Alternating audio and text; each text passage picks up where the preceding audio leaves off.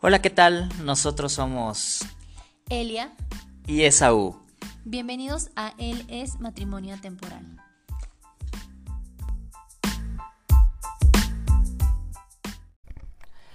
Hola amigos, ¿cómo están? Nosotros aquí felices y contentos de estar de vuelta con ustedes. Creo que les hemos dicho como muchas veces, ya estamos de vuelta. Perdonen. Es nuestra muletilla, pero es que pues estamos de vuelta. ¿Qué, qué creas que, que- qué decimos o qué? Es que el día de hoy desayunamos payaso y antes de grabar el episodio nos estábamos riendo. Ah, qué oso, una disculpa, pero les deseamos que ya estamos de vuelta.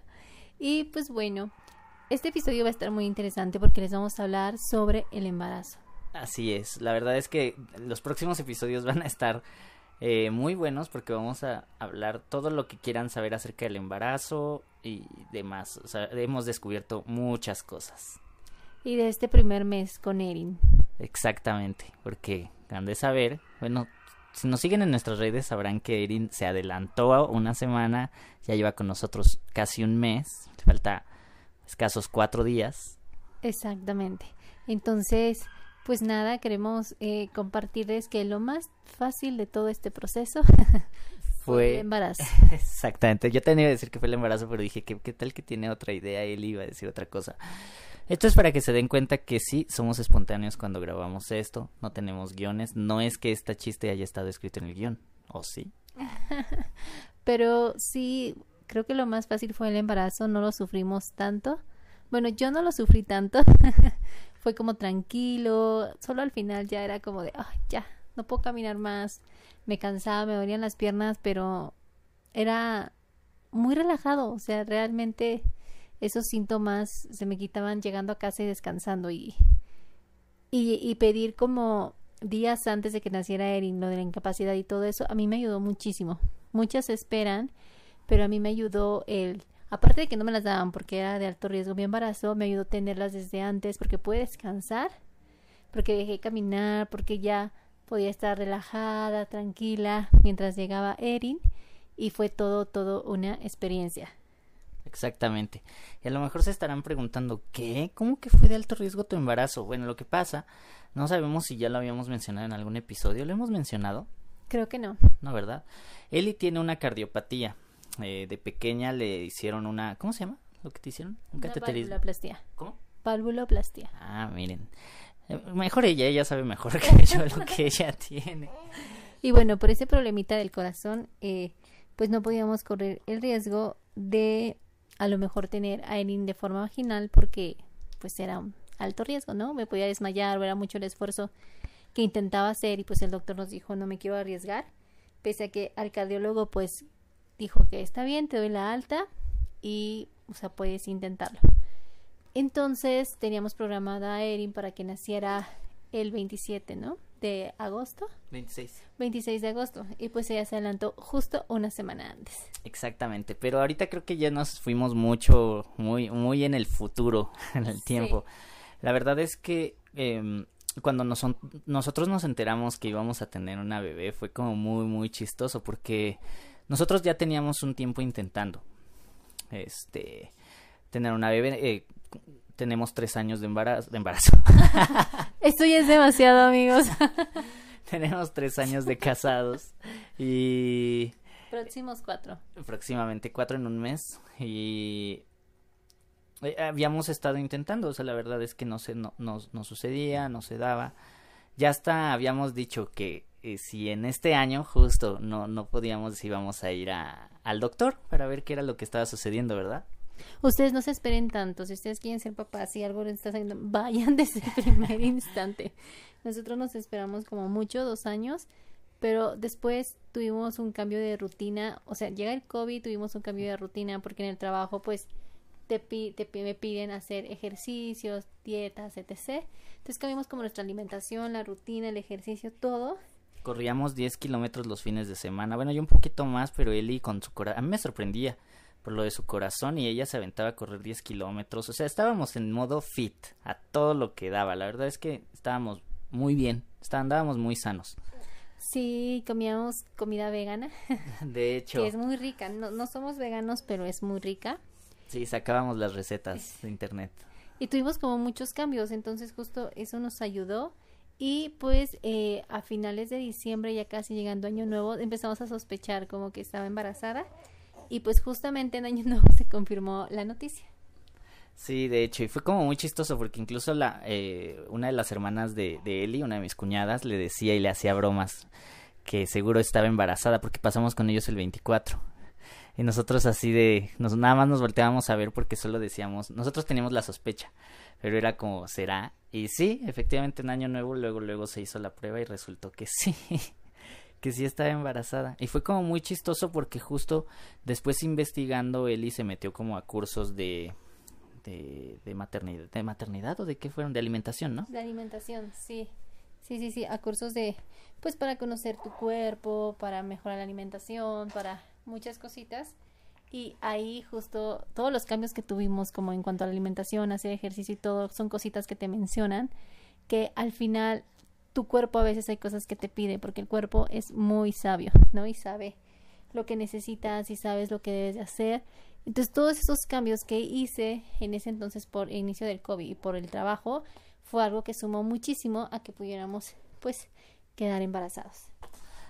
Así es, y fue, fue todo un rollo, porque sí estábamos ahí, este, pues, pues sí esperando.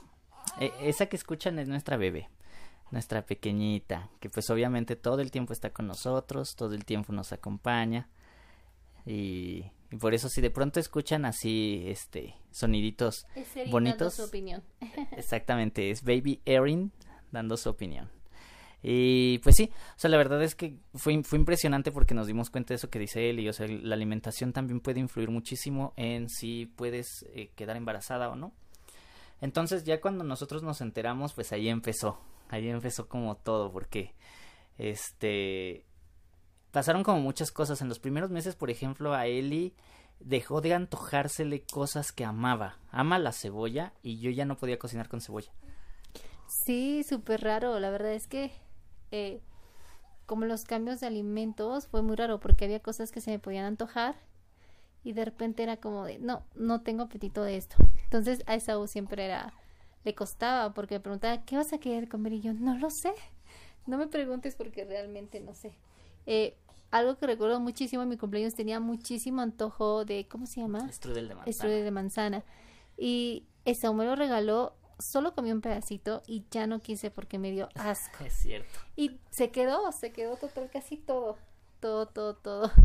Y, y fue muy chistoso porque es algo que había probado, me había encantado, me fascina y de repente con el embarazo mi gusto por la comida cambió totalmente. Entonces, eso sí fue algo que cambió y, y que era como de, ¿qué?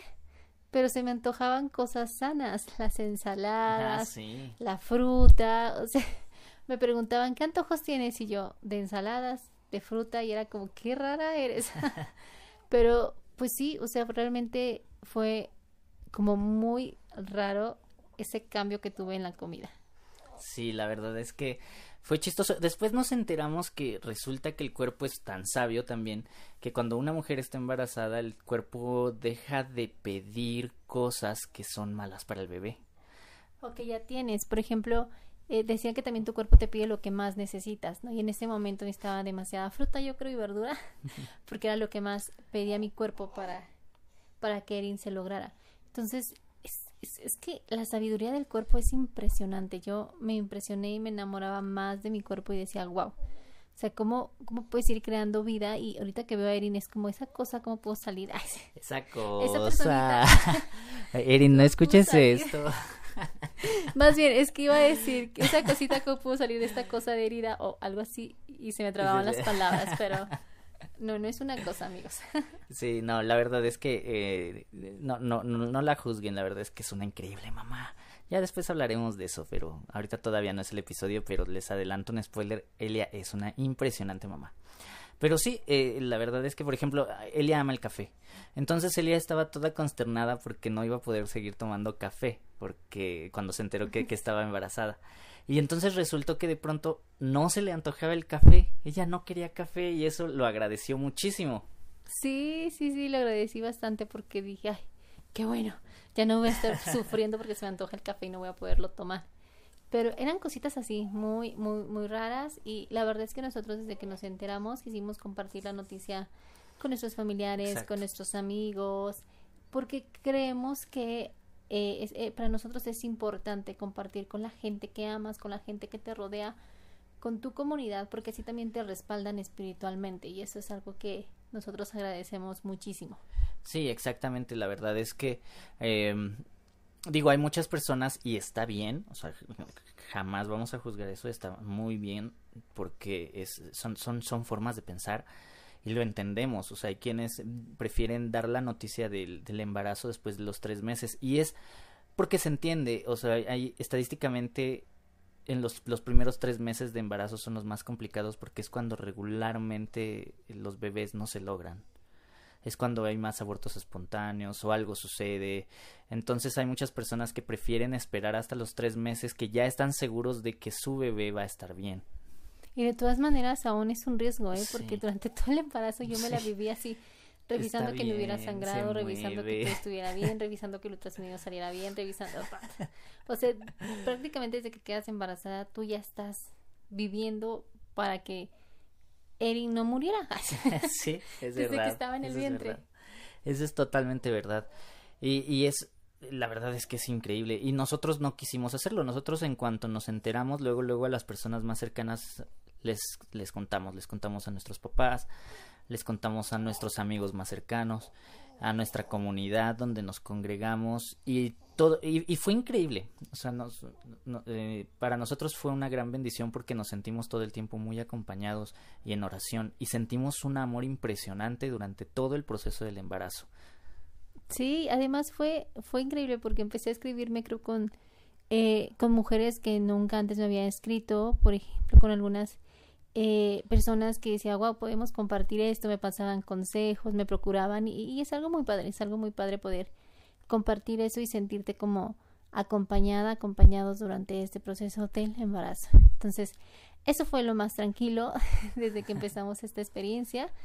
Y, y pues por el tema del corazón, eh, era siempre tener como cuidado, ir al cardiólogo, revisar que todo esté bien, ver que si puede ser posible esto, que no se requiriera como algo más, o que corriéramos el riesgo Erin y yo. Eh, es un poquito estresante también porque siempre Saulo decía, no me acuerdo si fue eh, en uno de los episodios o en alguna plática, que él siempre vivía con la espera de que todo salga bien. Y ya salió bien este ultrasonido y entonces ahora empiezas a preocuparte por el que sigue.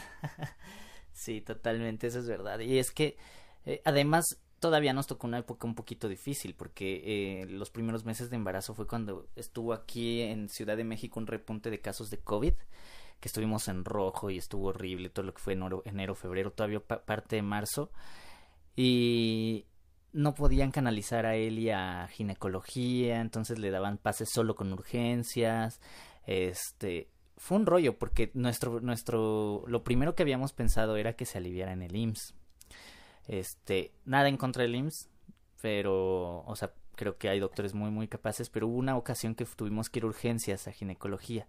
Y Elia lo que vio ahí me dijo, no, sí, sí, sí, sí, salió espantada. No, sí me dijo, no, no, por favor, no, aquí no.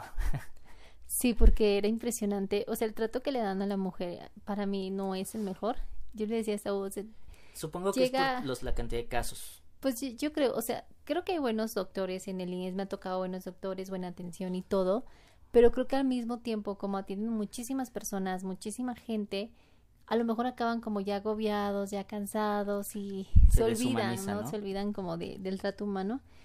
Y me tocó ver cómo había una chica que ya llegó y estaba a punto de, de dar a luz y la meten, pero ahí mismo la desvisten, le ponen la bata, le echan todas sus cosas en una bolsita, le llaman a un familiar, le dicen al familiar, despídense que ya se va se despide, le quitan todo y la avientan así en la cama y yo, wow, o sea, pobre, ¿no? Te pasa solita todo ese proceso y la verdad es que algo que eh, yo eh, agradecí muchísimo es que Saúl estuviera conmigo en todo ese proceso para que Erin llegara. Sí, sí, sí, o sea, fue, o sea, nosotros, eh, él ya tiene seguro, entonces económicamente pues era como la, la apuesta más, más sencilla, ¿no? Eh, porque si es un gasto, eso no se los vamos a negar amigos, eh, si, es, si es un gran gasto, pero eh, Dios comenzó a obrar de una manera impresionante en nuestro matrimonio. La verdad es que yo, no sé si ya lo he hablado en, algún, en algunos episodios, pero tengo esta visión del matrimonio en donde Dios provee. O sea, el, ministerio principal es el, es el matrimonio y si, y si el ministerio principal es el matrimonio y Dios desea que nosotros demos vida, una de las cosas que yo siempre decía es, pues es chamba de Dios proveer los recursos para poder mantener a esa nueva vida. O sea, no en un sentido de, ay, yo me siento y no hago nada y ya que Dios mantenga. No, no, no, al contrario. Sino que hemos escuchado muchas veces eh, prédicas de pastores evangélicos o inclusive historias de santos de que Dios les daba una tarea y por ejemplo de Santa Teresa de, esta sí la Madre Teresa Santa Teresa de Calcuta, no sé si sería. ¿De Ávila? ¿No de Ávila? Ah, bueno, es que hay dos. La de Santa Teresa de Ávila que cuentan que Dios le pidió que, que fundara el Carmelo y ella le dijo, pues es tu chamba darme recursos. Y resultó que una vez en sueños le dijo Dios que le iba a mandar los recursos y recibió una herencia y con esa herencia pues levantó el Carmelo. Y lo mismo la Madre Teresa este cuentan que el donde se fundaron las hermanas de la caridad ella era un terreno donde ella siempre pasaba y ponía cruces alrededor de ese terreno y entonces, eh, pues llegó un día donde le regalaron el terreno.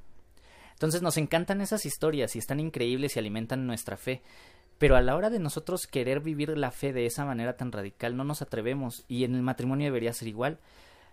Si Dios nos está llamando a un matrimonio y a construir y ser una sede de amor, pues Dios va a proveer, así como proveyó los recursos para Santa Teresa o, o proveyó el, el terreno para la Madre Teresa de Calcuta, lo mismo sucede en el matrimonio. Y la verdad es que sí lo vimos, o sea, Dios comenzó a proveer a nuestro matrimonio de una manera sobrenatural e increíble y estuvo muy bien. Pero sí fue un rollo porque los primeros meses pues no, no tenía ginecólogo él y pues ya empezamos en la búsqueda de ginecólogo. Fue un rollo. Sí, sí, sí, empezamos con esa búsqueda.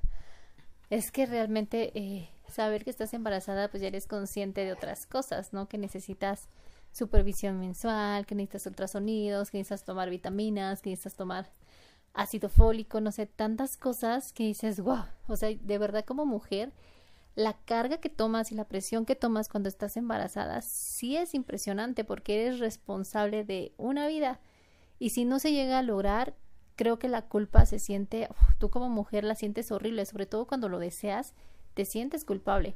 Entonces, sí es todo un reto. Eh, fue un día en que Saúl, eh, me acuerdo que tuvimos como una diferencia Saúl y yo, no recuerdo bien por cuál fue como el punto preciso, pero justo yo le decía a Saúl que había veces en que él me exigía muchas cosas, ¿no? Como ya le ves al ginecólogo, ya, visitaste, ya esto, ya lo otro y yo. Espérame, la verdad es que siento una presión enorme de que si no se logra, si Erin no se logra, va a ser mi culpa. Le digo, y esa presión que siento, le digo, es horrible, es horrible. Entonces como que Saúl le cayó el 20 de decir, sí, pues yo la presiono, pero al final tiene razón, ¿no?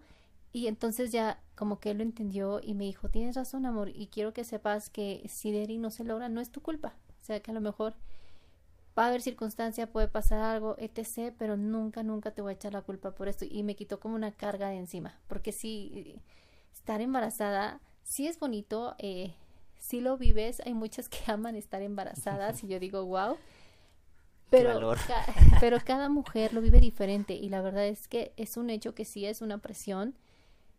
El que si no se logra, tú como mujer es la primera que te sientes culpable por eso y eso es horrible. La verdad es que es horrible y creo que lo que me ayudó muchísimo a mí fue siempre ser sincera con o decirle cómo me sentía y que él entendiera también, ¿no? Que este era un proceso nuevo y que era algo totalmente nuevo para los dos. Sí, eso es verdad, eso es verdad y la verdad es que eh, como papás, nuestra chamba, amigos, es apoyar en todo momento a tu esposa. Y lo que siempre les hemos dicho, esta comunicación. Si Elia jamás me hubiera dicho eso, yo estaría presionando por cuestión de salud de ella y de bebé, pero a lo mejor jamás a mí me pasó por la cabeza toda esta presión que ella sentía. El día que ella se sinceró conmigo, yo fue como, no manches, eso es verdad. Ella se siente responsable total y completamente 24/7 si se cae, si... Eh, si no como a mis horas. Si no come a sus horas y yo todavía presionando. Me cayó un 20 increíble y darme cuenta de que nuestra chamba como esposos es estar con ella, para ella, entender todo momento, no frustrarnos con si tienen cambios de carácter, que la verdad es que Elia tuvo un embarazo súper increíble, no tuvo cambios de carácter Este, yo sufrí muchos de los síntomas del embarazo, cañón, cambios de humor, yo los tuve, que bueno, ya a lo mejor contaremos eso un poco más a fondo después, pero nuestra, chamba como esposos es amar, o sea, en el embarazo nosotros descubrimos un nuevo nivel de amor.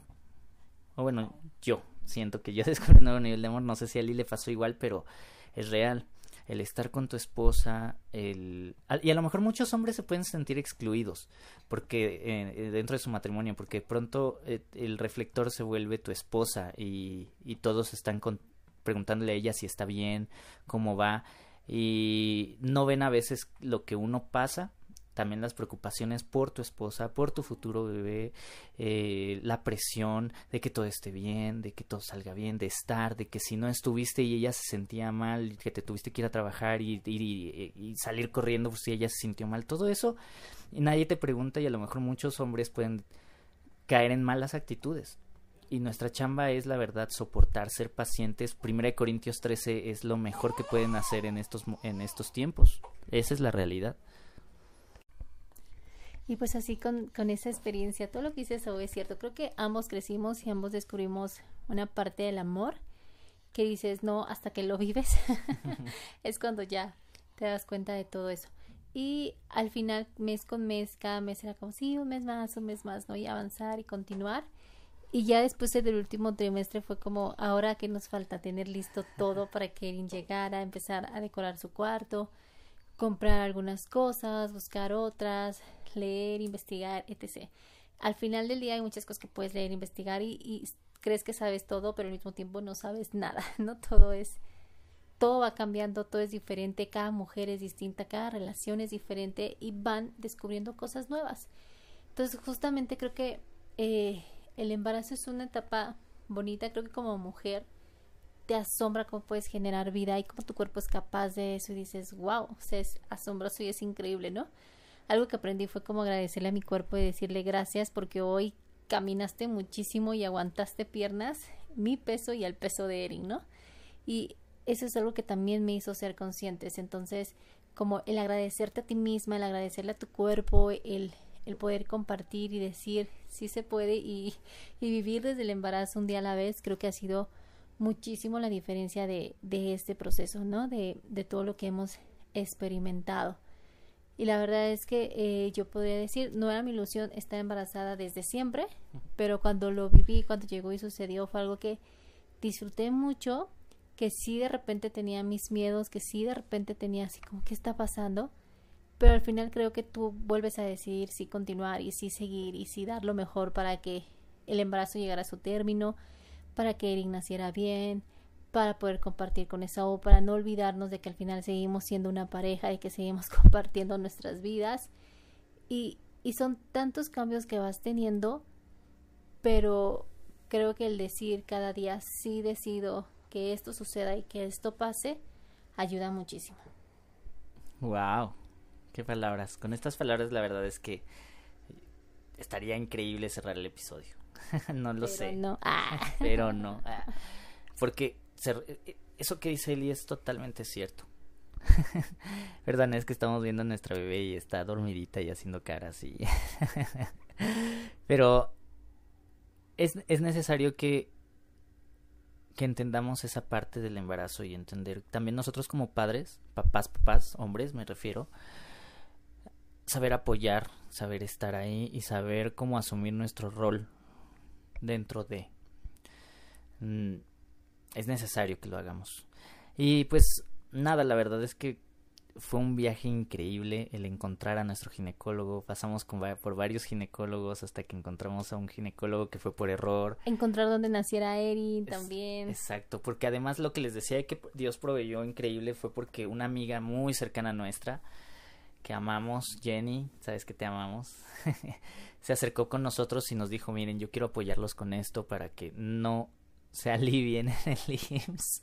Y repito, no porque el IMSS esté mal, sino porque eh, Eli quería, o sea, por ejemplo, cuando, cuando, bueno, eso ya lo contaremos ahora sí más a, fondo en otro episodio, pero cuando eh, Erin nació, yo estuve todo el tiempo con Elia. Y no la dejé sola, no estuvo sola, jamás se sintió sola. Y en el IMSS sí me tocaba ver, pues, cómo, pues, las mujeres están solas y, está, está muy cañón.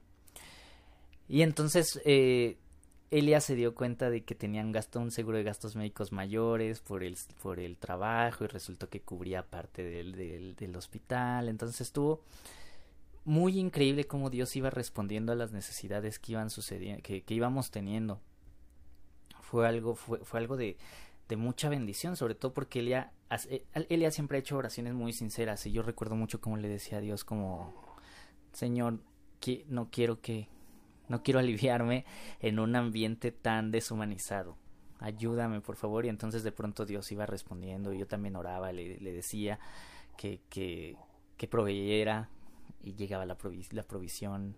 Su providencia fue impresionante. Y no sé, creo que vimos a Dios en el, en, durante estos nueve meses que fueron del embarazo de una manera muy real, palpable e impresionante. Dios estuvo en nuestro matrimonio todo el tiempo y fue increíble. Sí, claro, y creo que creo que no les diría que si van a tener hijos no tengan miedo. La verdad es que el miedo va a estar. Sí.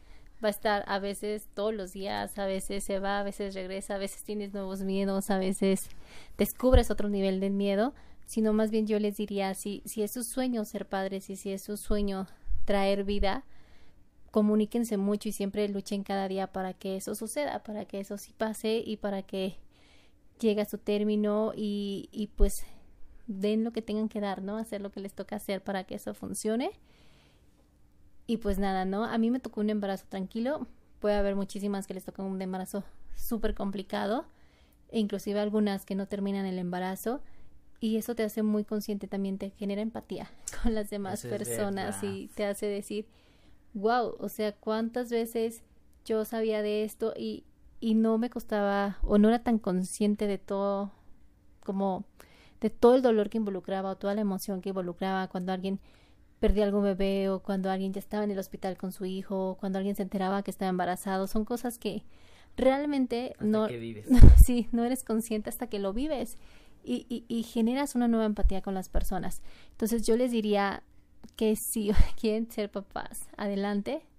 Va a ser complicado, sí. Aprendes muchas cosas, sí, pero hay otras cosas que nunca sabes por más libros que leas y todo eso. Y solo es arriesgate, confía, el miedo va a estar, pero si están juntos y si lo quieren y luchan por eso, creo que están del otro lado. Así es.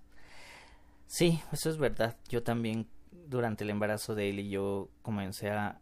Yo antes era como muy insensible, tengo una prima que eh, perdió dos bebés y yo antes era como, ay, eso que ni siquiera lo conoció, ni siquiera estuvo con él y yo era como, no manches, o sea, ya en el embarazo era como que si nos hubieran dicho que Erin no se lograba hubiera sido uno de los días más devastadores de mi vida. Y entender eso y después darte cuenta que, eh, eh, qué falta de empatía llegué a tener. O sea, y eso fue antes de que fuera cristiano. Ya, ya cristiano sí tenía una empatía, pero creo que no alcanzaba a entender la magnitud de lo que podría ser una situación así hasta que la experimenté. Y, y es verdad, y la verdad es que si, si tú estás experimentando un embarazo y tienes miedo, como dice Eli, eh, es normal tener miedo, pero Dios es muy grande y es impresionante. No va a dejar solo a ti y a tu bebé, no va a dejarte sola a ti y a tu familia, a tu esposo, tu papá, no va a dejar a tu esposa, no va a dejar a tu bebé, tu papá confía en Él, abandónate en Él. Dios sabe ponerse a la altura. Dios, tenemos un Dios impresionante, magnífico y de verdad agárrense a sus promesas. Dios dijo que estaría con nosotros todos los días hasta el fin del mundo y, créelo, créelo, nosotros lo vimos y, y abandónate en Él. Si tú estás pasando por un tiempo de embarazo y estás feliz y con miedo y con una mezcla de emociones, lo mejor que puedes hacer o que yo te digo, te recomiendo, es háblale. Si no eres creyente y estás escuchando este podcast, atrévete a hablarle. Atrévete a decirle qué es lo peor que podría suceder, que te confirmen que Dios no existe. Eso es algo que ya sabes.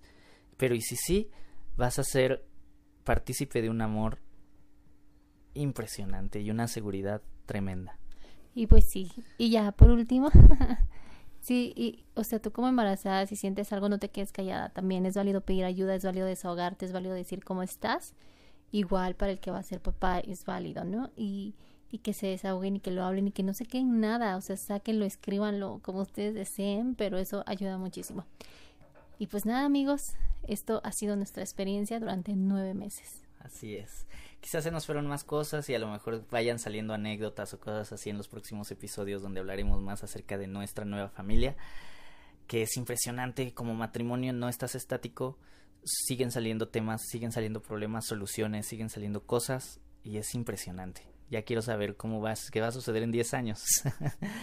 y pues nada, muchísimas gracias amigos y recuerden que cuando Dios está en el centro, todo es más sencillo. Bye. Bye.